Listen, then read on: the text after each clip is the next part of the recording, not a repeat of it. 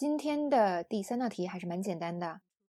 你把事情搞得太复杂了，这句话怎么说呢？可能很多同学都会。那答案呢？我们就来听一下剧中 Sheldon 是怎么说的。You're making it too complicated.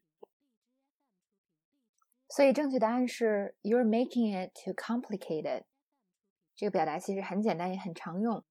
但是呢，有些同学在这里用了 complex 这个词。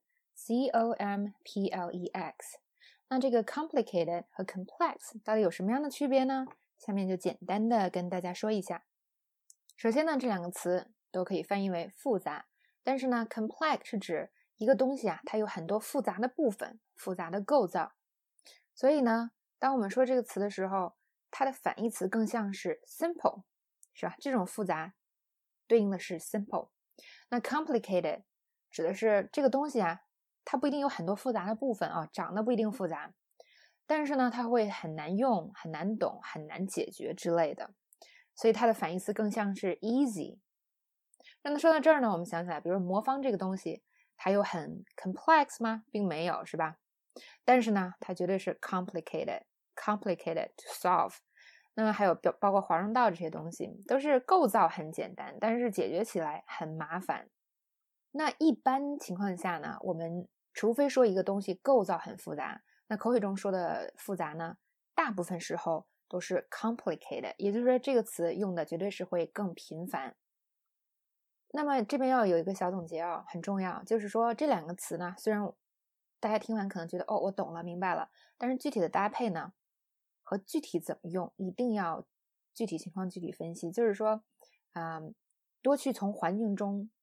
看他们，学他们，然后呢，用的时候照猫画虎的用，就是我看见别的人这么用了，哎，我下次也争取这么用。那这样的话，我们经过多次练习以后，这个使用的成功率就会非常的高。